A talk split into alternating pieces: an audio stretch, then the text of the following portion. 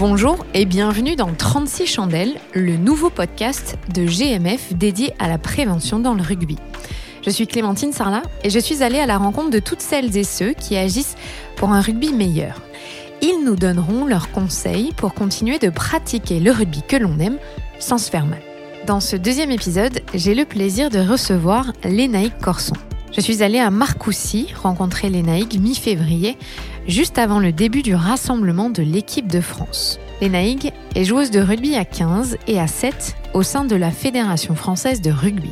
Pour ceux qui ne le savent pas, le rugby féminin n'étant pas structuré professionnellement au niveau des clubs, la fédération a mis en place un système de contrat pour qu'une partie d'elles puisse vivre de leur passion. C'est le cas de l'ENAIG, qui a fait partie des premières à bénéficier du dispositif en 2016 avec le rugby à 7. L'ENAIG a connu des moments très forts dans sa carrière, mais aussi de gros moments de doute, avec un enchaînement de blessures sur les deux dernières années qui ont laissé des traces. Dans cet épisode, elle nous explique ce qu'elle a mis en place pour que son corps récupère mieux, comment elle a dû faire le vide dans sa tête pour arriver à mieux gérer ses tracas et le plaisir immense qu'elle a aujourd'hui à retrouver les terrains. C'est un épisode plein d'ondes positives avec une forte connotation de résilience. Très bonne écoute.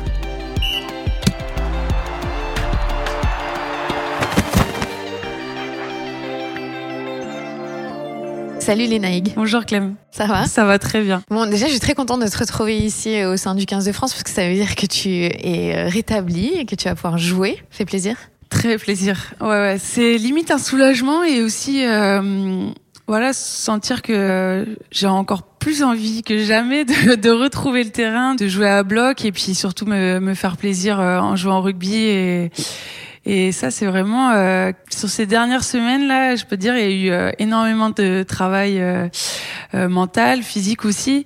Ça m'a fait un bien fou peut-être aussi de, de, couper et de voir en fait que l'équipe de France, bah, c'était un réel objectif et que j'avais absolument envie de, de, la retrouver et, de la retrouver avec la manière, pouvoir vraiment m'amuser sur un terrain de rugby parce que on, on en parlera très vite là, mais ça a été assez compliqué les derniers temps avec euh, avec beaucoup de blessures et, et, voilà des choses pas faciles à gérer euh, dans une vie sportive. Non, non, mais donc c'est bien. Ça veut dire que parfois il faut savoir un peu prendre de recul pour pouvoir apprécier mieux euh, les choses. Euh, bah déjà, raconte-nous comment tu as démarré le rugby. Alors moi, j'ai démarré le rugby euh, à l'université de Rennes. Euh, avant, j'étais athlète pendant 14 ans et j'ai découvert le rugby euh, un peu par hasard. En arrivant à Rennes pour les études, je me suis dit, j'ai envie de faire un sport co. Tu vois, j'ai fait le tour de l'athlétisme, je faisais de l'heptathlon j'avais envie de voir autre chose. Et je me suis dit, bon, bah, je suis grande, euh, je pourrais tester des sports comme le basket, le hand, le volet. Et puis finalement, c'est le rugby qui, qui, a été choisi. Parce que euh, j'avais fait un tour, en fait, au bureau des sports universitaires. Et là, dans la, la liste des sports, il y avait le rugby euh, féminin. Je me dis, tiens, c'est aussi un sport collectif.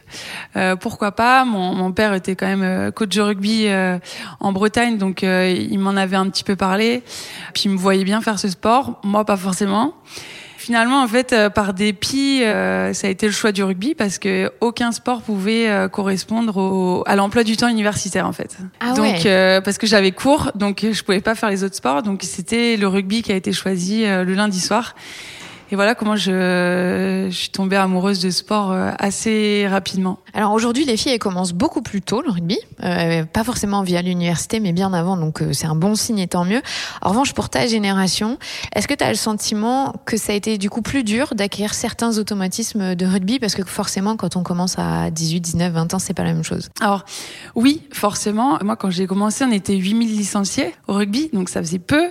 Le rugby féminin n'était pas diffusé à l'époque à la télé, donc je savais même pas qui étaient les joueuses. Euh, T'avais pas de culture comment... rugby Ah non, zéro, zéro. Non, mais voilà, je regardais un peu de temps en temps les matchs avec euh, mon père, les matchs des Bleus. Je comprenais rien aux règles, quoi. Quand je les voyais euh, sur le terrain, je me dis, mais c'est quoi ce tas de bonhommes là, euh, par terre, en train ouais, de se battre pour un, un, ballon, quoi. Le rock, c'était pas une phase que ah tu... non, pas du tout. Et puis bon, bah forcément, en, en pratiquant, on, on s'y intéresse forcément, on se pose des questions, on est curieux, même si voilà, ça a été difficile, je pense le fait d'être arrivé assez tôt en équipe de France, j'avais même pas un an et demi euh, de rugby derrière moi et j'arrive en équipe de France avec des filles quand même qui en avaient beaucoup beaucoup plus que moi. Donc ça n'a pas été évident ça parce que je me sentais pas légitime d'être en équipe de France. J'avais un physique mais c'était tout quoi voilà, on me disait souvent, t'as un, as un diamant à polir, il faut, euh, va falloir que voilà, tu apprennes vite parce que euh, le haut niveau c'est ça, et que bah, derrière t'as beaucoup de lacunes euh, pour attraper des ballons, c'était c'était compliqué. Je pensais que j'étais maladroite, en fait c'est juste que quand t'as pas l'habitude de, de, jouer avec un ballon, c'est c'est difficile parce que je venais de l'athlé et il y a pas de ballon en athlé. Tu sais bien courir. Voilà, je, je savais au moins faire ça, et après il fallait courir avec le ballon. Et faire des passes. Et faire des passes. Et des deux côtés et des deux côtés. Et plaqué. Et euh, c'était pas évident non plus le contact euh, dans le sport parce que en athlète comme t'es dans ta dans ton couloir euh, tu touches personne quoi. D'arriver à plaquer d'être dans une mêlée. En plus je jouais deuxième ligne on m'a mis direct. On m'a dit toi t'es grande vas-y va avec les grosses. Alors déjà je fais quoi les grosses? C'est quoi ça? je suis pas grosse. En plus, quand tu viens de l'athlé, enfin, tu fais vachement attention à ton physique et tout. Donc, euh, bon, c'était rigolo. C'est la vraie culture rugby, là. T'as ah pris, pris de plein fouet. Ah carrément. Et puis, en plus, j'imagine que quand tu démarres le rugby, tu dis, j'ai envie de faire un autre sport, mais tu te dis pas, je vais être international dans un an et demi. Donc, c'est vrai que ça, ça met une pression, euh, enfin, c'était pas un plan de carrière. Non, carrément pas. C'était moi, je, je voulais faire un sport co, me défouler. Euh, puis après, forcément, l'esprit de compète est arrivé, donc euh, j'ai voulu rejoindre un club. J'ai voulu jouer, donc j'étais là à tous les entraînements. Enfin, je m'entraînais euh, comme les filles de la une, mais j'étais qu'en deux et j'avais juste soif de jouer, d'apprendre. Et puis, bah, comme j'étais volontaire, comme euh, sur le terrain, ça a commencé à un, petit peu se décanter. J'arrivais à comprendre un peu les règles, euh, pas faire trop de fautes. Ah, surtout à ton poste quand même, parce que t'es exposé pour les fautes. Ouais, dans les rucks, euh, c'était c'était sympa. Surtout les cartons jaunes au début, sur plaquage haut, ça, je j'arrachais la tête de tout le monde, donc c'était compliqué. Depuis, j'ai appris à me baisser. Donc ça fait combien d'années maintenant? Bah maintenant, j'ai fêté mes 30 ans l'année dernière, ça fait 10 ans. Ah ouais. Ouais. Ça, maintenant, t'as l'expérience, t'as la légitimité, t'es plus dans le syndrome de l'imposteur. Ouais, et puis surtout, ce qui m'a beaucoup aidé, c'est de passer euh, semi-pro en 2014 avec France 7. Euh, là, tu rentres dans un centre d'entraînement, tu joues avec les meilleures joueuses euh, de France. On était 16. Ça a été euh, voilà un démarrage euh, plus plus plus. Et là, t'es es confronté à tes difficultés tous les jours, et donc forcément, tu, tu progresses. On s'est rencontrés la première fois il y a 4 ans. Et quand je dis il y a 4 ans, c'est il y a 4 ans maintenant, à São Paulo, au Brésil, pour un tournoi de rugby à 7. Donc tu jouais avec l'équipe de France à 7 à ce mm. moment-là. Est-ce que le choix, il s'est naturellement fait maintenant, entre le 7, le 15, ou tu peux pas choisir parce que c'est deux styles différents et ça te correspond? Alors là, tu touches euh, en plein cœur de l'actualité, là. Ah oui, c'est vrai. C'est euh, c'est un choix qui euh, qui est en train de se faire euh, parce que euh, justement d'être dans un centre d'entraînement, tu t'entraînes tous les jours. J'ai eu euh, ces deux dernières années beaucoup beaucoup de blessures et beaucoup de mal à, à, me régénérer dans la tête, dans le corps. Le corps a souffert. Il a puisé euh, toute son énergie et je crois qu'aujourd'hui j'ai atteint mes limites. J'étais sur le projet olympique de Tokyo 2020 et j'ai décidé d'y mettre fin il y, a, il y a deux semaines. Donc c'est très récent, mais c'est vraiment un choix qui a mis beaucoup de temps hein, avant de se faire. C'est un peu faire le deuil aussi de ma carrière à 7. C'était devenu vraiment très épuisant physiquement et nerveusement. Et c'est dur d'abandonner finalement euh, aussi proche du but. Mais euh, d'un côté, je sens que je fatigue, que mon corps aussi m'envoie beaucoup d'alertes sur ma santé et que je commençais à ne plus prendre de plaisir à l'entraînement. Et c'est pas facile quand tu t'entraînes tous les jours. Ça, je dirais pas une lassitude, mais ton corps, il, enfin voilà, j'ai 30 ans aujourd'hui et je sens que il y a eu des difficultés, euh, notamment beaucoup de problèmes musculaires ces derniers temps, euh, avec huit blessures sur l'année 2019. Ça a été dur et puis ça a été à tous les niveaux. Il y a eu euh, infiltration au genou, il y a eu déchirure au mollet, il y a eu euh, lumbago, élongation à l'ischio, il y a eu euh, déchirure du ligament lisfranc du pied où j'ai dû réapprendre à marcher. Enfin, après je revenais, j'avais une déchirure au quadri, après des périocytes. Enfin, tu te dis c'est un cercle vicieux, tu vas tu vas jamais t'en sortir. Et donc là, j'ai vraiment pris conscience de ça euh, dernièrement, depuis décembre, quand je suis rentrée chez moi en Bretagne, ça m'a fait du bien de pas avoir de réseau chez moi, tu vois, ça, ça participe à, à, réfléchir un peu plus, à ne pas être sur son téléphone. Arrête, les Bretons, ils vont me tomber dessus, là, si tu dis ça. ah, mais j'habite vraiment dans la Bretagne profonde, où on a le temps de se ressourcer et de se poser les vraies questions. Et pour le coup, bah, je me suis posé les bonnes questions et, et aujourd'hui, je regrette pas du tout mon choix. Et puis, euh, c'est pas une fin en soi parce que, voilà, comme euh, tu dis, il y a, y a, le 15, il y a, y a, un bel événement qui arrive, c'est la, la, Coupe du Monde en 2021. Mais je, je retrouve euh, voilà du baume au cœur. Euh, j'ai, je suis en train de soigner aussi mon petit corps, à prendre des compléments alimentaires. Ton grand corps. Hein, mon grand, corps, ouais. voilà, il m'entourait aussi de gens qui sont autour de la médecine douce et euh, qui voilà, participent à mon bien-être aujourd'hui. Bah on va en parler justement. Est-ce que tu avais conscience qu'en devenant pro, tu t'exposais à des blessures qui, comme tu l'as dit, parfois c'est très difficile à vivre? Non, euh, tu m'as, t'étais là le jour où tu m'as remis le prix euh, de la meilleure joueuse en 2017. Je crois que j'étais même pas consciente sur le petit nuage que j'étais et j'étais au sommet en fait. Et après j'ai connu mais la dégringolade quoi. Et jamais de la vie j'aurais pensé passer par là. Puis c'est dur nerveusement. Euh, tu te dis, tu vois, je me suis pas fait un croisé, je me suis pas fait euh, péter une cervicale, ou enfin comme les grosses blessures du rugby. Euh. Voilà, comme certains peuvent avoir durant leur carrière, et, et c'est très compliqué parce que c'est très long. Mais moi, pour le coup, c'était assez court, tu vois, trois mois. Mais euh, quand tu les enchaînes, euh, ça fait ça fait presque neuf mois à la fin. Voilà, donc non, je pensais vraiment pas vivre tout ça. Je me sentais peut-être au-dessus du lot ou euh, me dire ouais, j'ai mal nulle part, je suis bien. Puis tout est arrivé d'un coup comme ça, sans prévenir. ouais, ça a été un peu la descente aux enfers, surtout moralement, je pense de devoir euh, vivre tout ça. Est-ce que tu penses que ces blessures, elles auraient pu être évitées? Et si oui, comment? Parce que tu t'es pas assez écouté. Qu'est-ce qui a joué dans cet enchaînement de blessures? Ouais, certaines blessures aujourd'hui, euh, en prenant du recul, je me dis oui, certaines blessures auraient pu être évitées. D'autres, euh, bah, c'est la faute à pas de chance. Mais clairement, l'année dernière, euh, voilà, je, pour donner un exemple, hein, je suis sur le tour de destination. Euh, on perd de beaucoup l'Angleterre. J'arrive pas à sentir les filles sur le terrain. je sens que l'équipe, elle, a mal, qu'elle est, elle se retrouve pas, que j'ai du mal à retrouver mes repères avec mes copines et j'ai du mal à jouer avec elles. Et clairement, bah, je prends pas de plaisir à jouer. Et je sens que, tu vois, bah, la motivation pour s'entraîner, elle diminue aussi et malgré ça, donc euh, du coup, euh, on fait les trois premières euh, semaines de match. Ensuite, je pars m'entraîner avec le 7 mais je sentais que tu vois il y avait une forme de lassitude de, de fatigue de l'entraînement. Et je suis quand même partie m'entraîner avec l'équipe de France à 7 tu le savais au fond de toi ouais. et sur un démarrage pof le mollet déchiré quoi bah ouais, là, c'est comme ça. Il euh, y a une déchirure au quadriceps. Euh, bah clairement, j'avais une infection urinaire. Euh, J'étais déshydratée. Euh. Après, j'ai voulu trop en faire sur mon pied, revenir, revenir.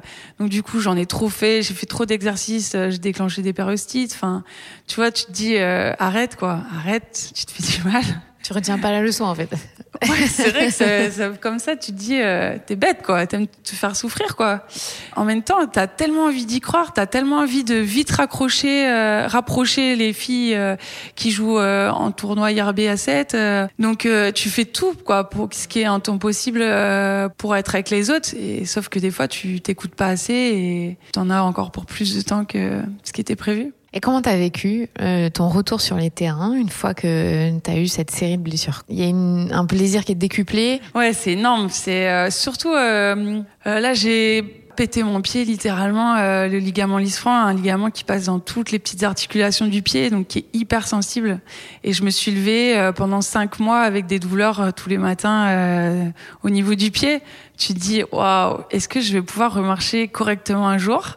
Tu te poses plein de questions. Tu te dis est-ce que ça va être comme avant? En plus, je croisais certaines personnes ici à Marcoussis ou des docteurs qui me disaient ah ouais, ça c'est une blessure. Euh, il y en a plein qui arrêtent euh, sur ça. Euh, après, on m'a dit ouais, tu retrouveras plus ta vitesse de pointe. moi, je cours vite. Enfin, sur un terrain, c'est une de mes qualités. Donc, tu me dis on t'enlève ça non, j'ai pas envie. Donc ouais, c'est c'est quand tu reviens, t'es juste trop heureux de pouvoir recourir. Tu réapprends à marcher, c'est génial. En fait, tu prends tous les petits bonheurs euh, euh, étape par étape. Tu, kiffes quoi. C'est génial. Et en fait, tu te dis, moi, j'ai que ça. J'ai juste euh, passé trois mois, peut-être avec des béquilles, une botte. mais il y en a d'autres, c'est toute la vie quoi. Sur une chaise d'handicapé ou toute leur vie dans un lit d'hôpital parce qu'ils pourront jamais marcher, jamais connaître ce, ce goût là. Tu vois, écouté une interview de Théo Curin, le nageur qui n'a plus ses quatre membres Et mais ce mec, c'est euh, juste, tu l'écoutes, tu dis, euh, vas-y, tais-toi, t'as rien, toi, en fait. T'es. T'es au cœur qui sera aux Jeux paralympiques à Tokyo. Exactement. Et clairement, t'apprends à relativiser quand autour de toi, t'as des gens qui n'ont plus cette chance-là d'avoir juste, euh, toi, des choses qui se font naturellement, en fait. C'est ça, c'est marcher aujourd'hui. Ça t'a permis d'apprécier ça, en fait. Quelque chose que tu prenais pour acquis. Euh. Exactement. Hmm. Surtout quand tu as fait de l'athlé pendant autant de temps. clair. tes jambes et tes pieds, ça avait une importance. Et est-ce que tu as eu un petit peu d'appréhension ou de doute au moment de revenir sur le terrain? Ouais, énormément parce que bah, souvent les blessures t'écartent quand même pendant au moins trois mois et tu te poses la question euh, bon, est-ce que je vais bien revenir? En fait, la première vraie blessure que j'ai eue, euh, c'était donc après une année extraordinaire, l'année de la Coupe du Monde en 2017, euh, j'avais joué avec les Barbarians. Euh, enfin, c'était une expérience de dingue. Et euh, début janvier, euh, je me déchire l'ischio pour la première fois. Et là, c'est le début de la fin, quoi. je sens que ça me tire un peu, mais je continue, tu vois. Je me dis, dur au mal, je continue. Puis je sens vraiment que quand même, j'arrive plus à marcher. Au final, c'était une grosse déchirure que je m'étais faite et j'étais out après pendant quatre semaines je fais une rééducation du tonnerre, euh, je m'envoie comme une dingue. Et puis cinq semaines après, je suis sur les terrains, donc trop bien. Au bout de six semaines, je me répète le même ischio. Et là, tu te dis, waouh, waouh, waouh. Bon, qu'est-ce que j'ai pas fait de bien? J'ai bien fait attention à comment je m'hydratais, je mangeais, euh, comment je me suis entraînée. Euh, on m'a dit que c'était nickel. comment ça se fait que j'ai de nouveau une blessure là, quoi? Et là encore, on te dit ah ouais bah tiens machin, il a arrêté sur ça. Je pense que s'il n'y avait pas les gens autour, déjà, nerveusement et mentalement, tu serais mieux. Mais les gens sur le côté, ils sont là pour euh, des fois te casser ou enfin, je pense qu'ils y réfléchissent même pas en fait. Pas exprès, ils, font pas, attention. Hmm. Ça t'a pesé. Ouais, ça m'a pesé. Hmm.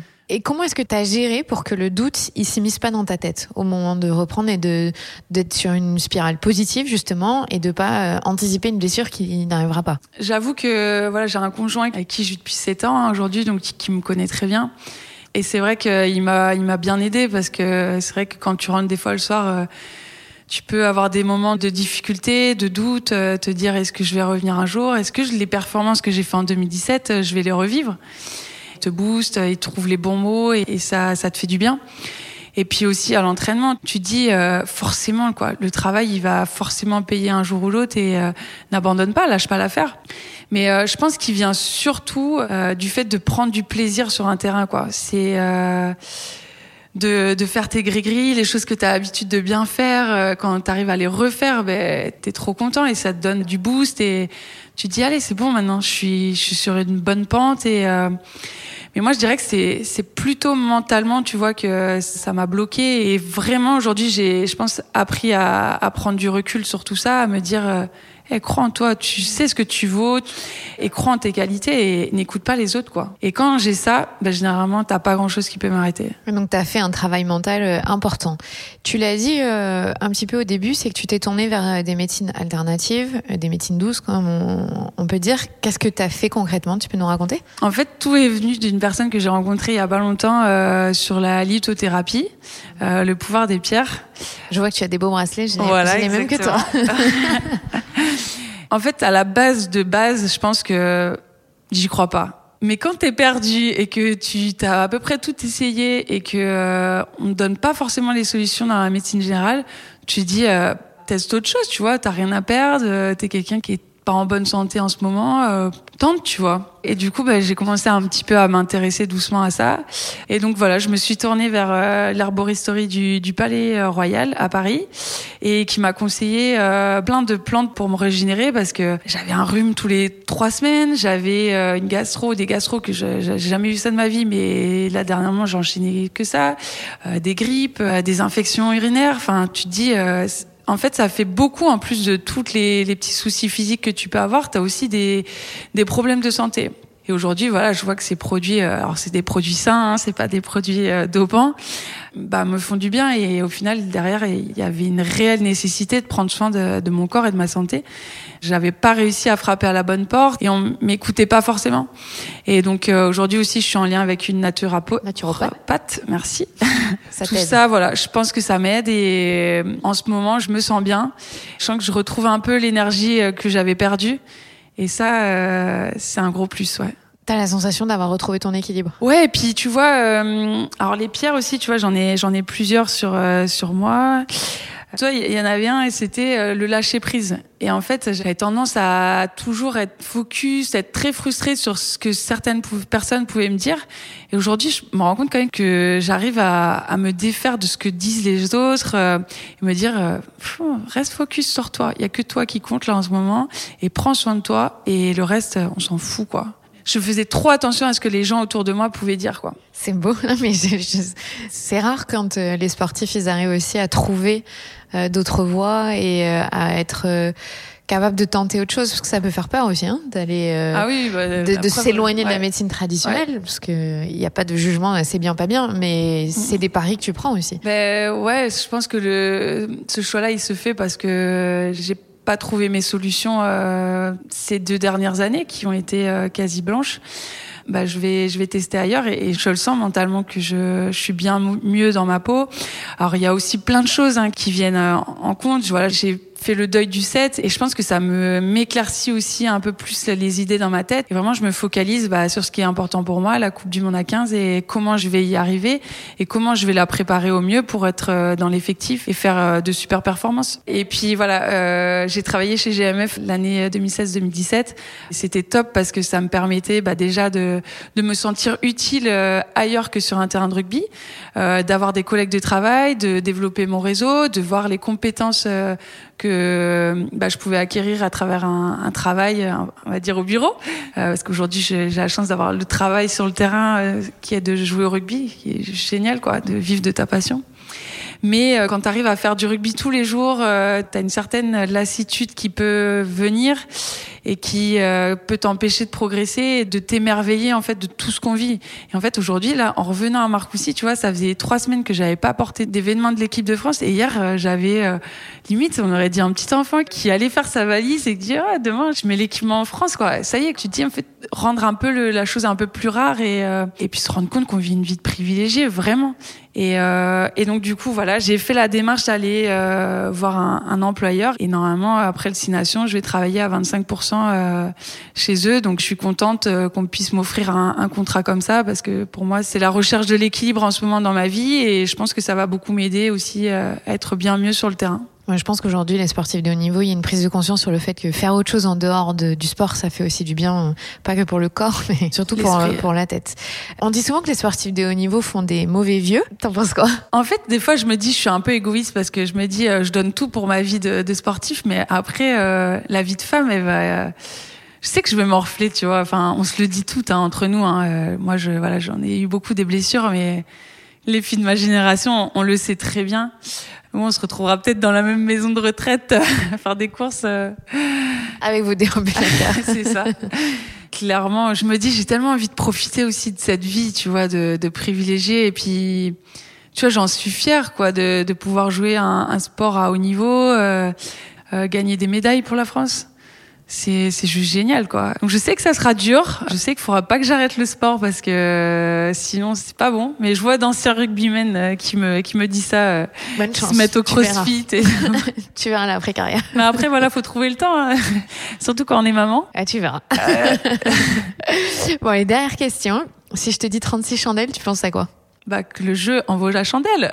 ah, pas mal. Personne l'a fait, celle-là, tu vois. Intéressant. En vaut au moins 36. C'est ça. T'auras tes 36 chandelles. Euh, quand t'auras 36 ans, t'arrêteras ta carrière, c'est ça, ça Oh, j'arrêterai avant. J'arrêterai avant. J'ai, j'ai pour objectif, voilà, de faire la Coupe du Monde à 15 en 2021 et je pense qu'il y a de grandes chances que je m'arrête sur ça et c'est pour ça que j'ai d'autant plus envie de la faire parce que je sais qu'il y aura, ça sera fini après, il y aura plus de regrets à avoir donc il euh, faut tout donner maintenant. Ben écoute, on croise fort les doigts et euh, on a confiance en toi. Ça Merci Clément. Merci beaucoup. Merci à toi.